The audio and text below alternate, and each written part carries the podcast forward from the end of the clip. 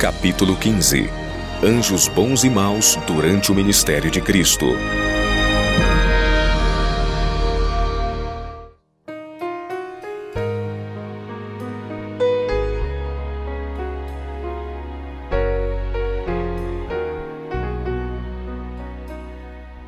Possessão demoníaca nos dias de Cristo. O período do ministério pessoal de Cristo entre os homens foi o tempo de maior atividade das forças do reino das trevas. Durante séculos, Satanás e seus anjos haviam estado procurando controlar o corpo e a alma dos homens para trazer sobre eles pecados e sofrimentos. O engano do pecado atingira seu apogeu na época em que Cristo começou seu ministério. Todos os meios para depravar a alma dos homens haviam sido postos em operação. Agentes satânicos estavam incorporados com os homens.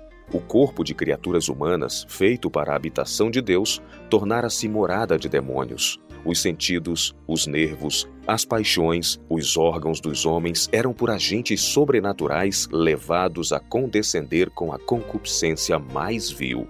O próprio selo dos demônios se achava impresso na fisionomia dos homens. Esta refletia a expressão das legiões do mal de que se achavam possessos. Satanás rejubilava por haver conseguido rebaixar a imagem de Deus na humanidade. Então veio Cristo, a fim de restaurar no homem a imagem de seu Criador. Veio para expelir os demônios que haviam dominado a vontade. Veio para nos erguer do pó, reformar o caráter manchado segundo o modelo de seu divino caráter, embelezando-o com sua própria glória. O Novo Testamento declara enfaticamente que os homens eram possuídos por demônios. As pessoas assim afetadas não eram meramente portadoras de doenças provenientes de causas naturais. Cristo possuía perfeita compreensão dos fatos com os quais estava lidando, e assim reconheceu a direta presença e operação dos espíritos maus. Satanás e seus anjos estiveram muito ocupados durante o ministério de Cristo, inspirando os homens com descrença, ódio e desprezo. Rejeição em Nazaré. Durante a infância e a juventude, Jesus adorara entre seus irmãos na sinagoga de Nazaré. Desde o início de seu ministério, estivera ausente deles, mas não ignoravam o que lhe acontecia. Ao aparecer novamente em seu meio, o interesse e expectação deles subiu ao mais alto grau. Quando um rabi se achava presente na sinagoga, esperava-se que dirigisse o sermão, e qualquer israelita podia fazer a leitura dos profetas. Nesse sábado, Jesus foi convidado a tomar parte no serviço. Levantou-se para ler, e foi-lhe dado o livro do profeta Isaías. Lucas 4, 16, 17. Jesus se colocou diante do povo como vivo expositor das profecias concernentes a si próprio. Explicando as palavras que lera, falou do Messias, como de um libertador dos oprimidos e dos cativos, médico dos aflitos, restaurador de vista aos cegos e revelador da luz da verdade ao mundo. Sendo seu coração movido pelo Espírito Santo, respondiam com fervorosos améns e louvores ao Senhor. Diante das palavras de Cristo, o Espírito operou tão poderosamente que o coração de todos na sinagoga respondeu às palavras graciosamente proferidas por seus lábios. Produziu-se uma mudança naquele grupo. Enquanto a divindade de Cristo irradiou através da humanidade, o discernimento espiritual dos ouvintes foi reavivado. Nova capacidade de compreensão lhes sobreveio, assim como a quase irresistível convicção de que Jesus era o Filho de Deus. Entretanto, Satanás estava ali para despertar dúvidas, descrença e orgulho. Quando Jesus anunciou: Hoje se cumpriu esta escritura em vossos ouvidos, Lucas 4:21, foram de repente levados a pensar em si mesmos e nas declarações daquele que lhes dirigia a palavra. Quem é esse Jesus? indagaram. Aquele que invocara para si a glória do Messias era o filho de um carpinteiro e trabalhara no ofício com José, seu pai. Conquanto sua vida houvesse sido sem mancha, não queriam crer que fosse o prometido.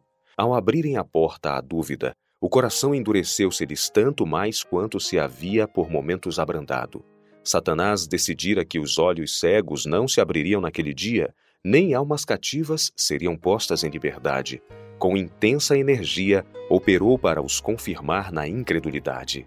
As palavras de Jesus a seus ouvintes na sinagoga foram um golpe na raiz de sua justiça própria, impressionando-os com a atroz verdade de que se haviam separado de Deus e perdido o direito de ser seu povo.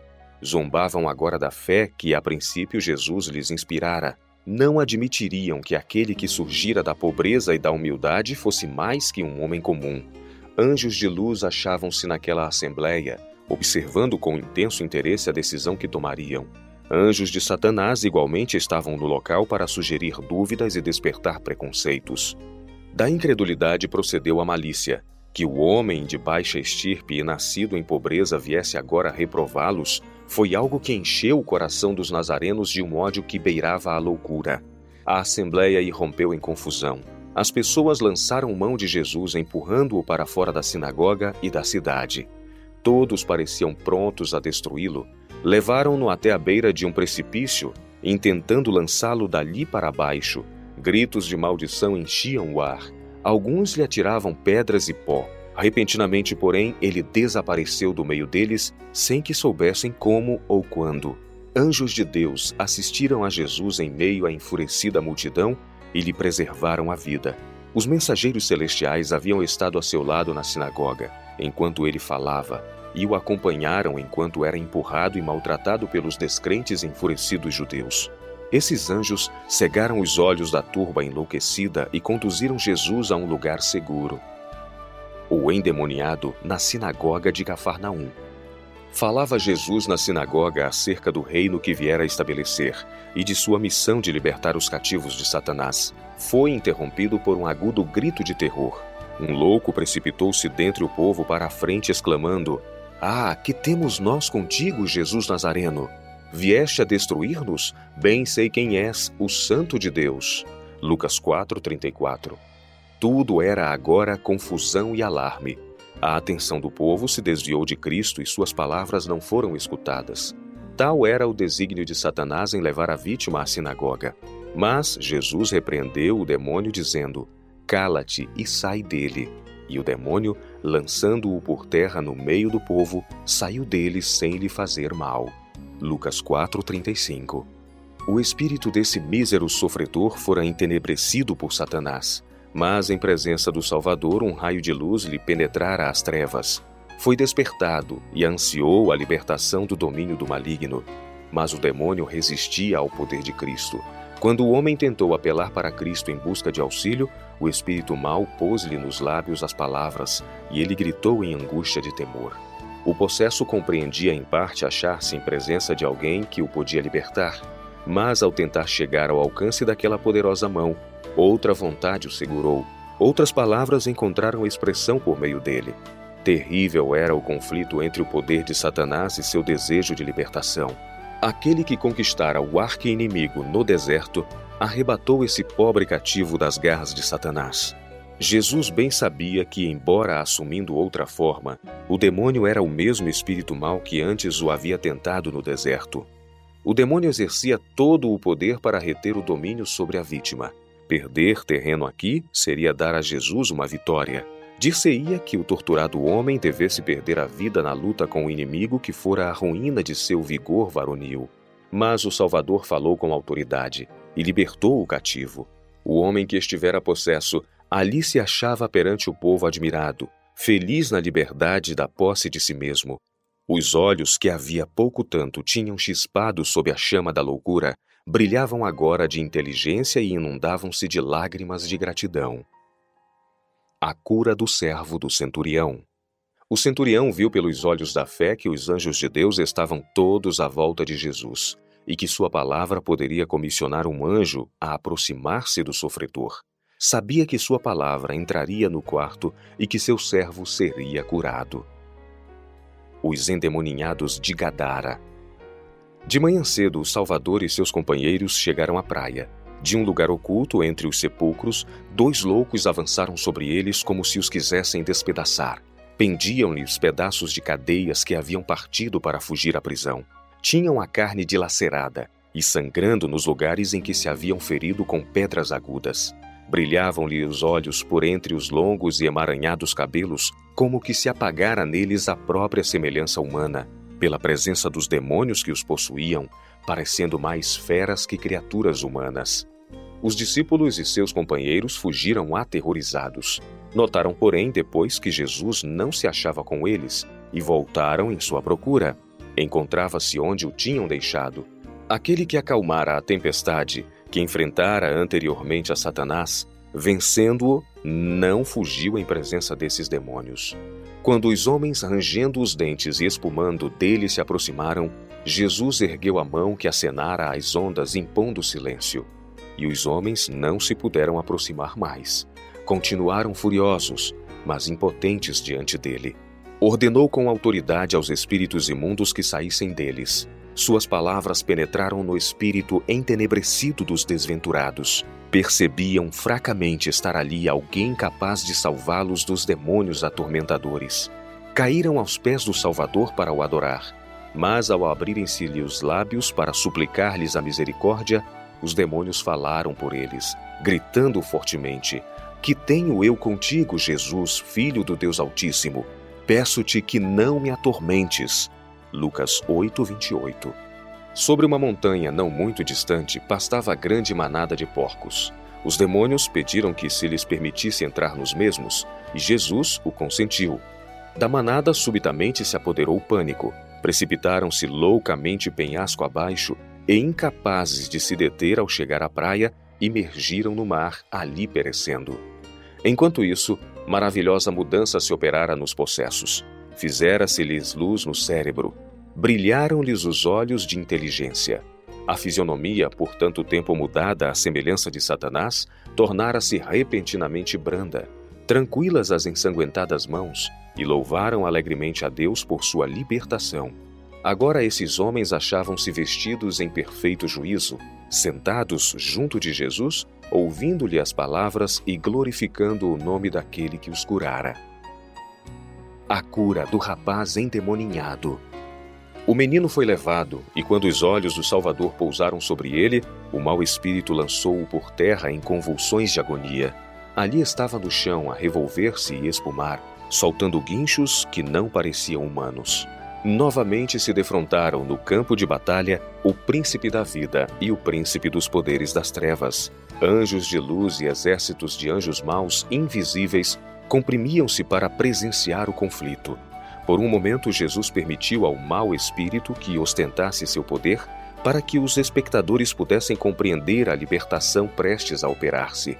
Jesus volta-se para o sofredor e diz: Espírito mudo e surdo, eu te ordeno, sai dele e não entres mais nele. Marcos 9, 25. Ouve-se um grito. Há uma angustiosa luta. O demônio, ao sair, parece a ponto de arrebatar a vida à sua vítima. Então o rapaz fica imóvel e aparentemente sem vida. A multidão murmura: Está morto. Marcos 9, 26.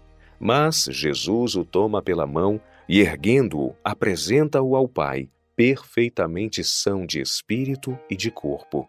Pai e filho louvam o nome de seu libertador. Jesus é acusado de possessão demoníaca. Jesus declarou-se como o verdadeiro pastor pelo fato de dar a vida por suas ovelhas. Cristo falou estas palavras diante de grande multidão, e uma impressão profunda foi produzida no coração de muitos que ouviam.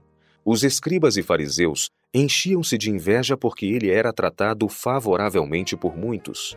Ao mesmo tempo em que ele se apresentou como bom pastor, os fariseus disseram: Ele tem demônio e enlouqueceu, por que o ouvis? João 10, 20.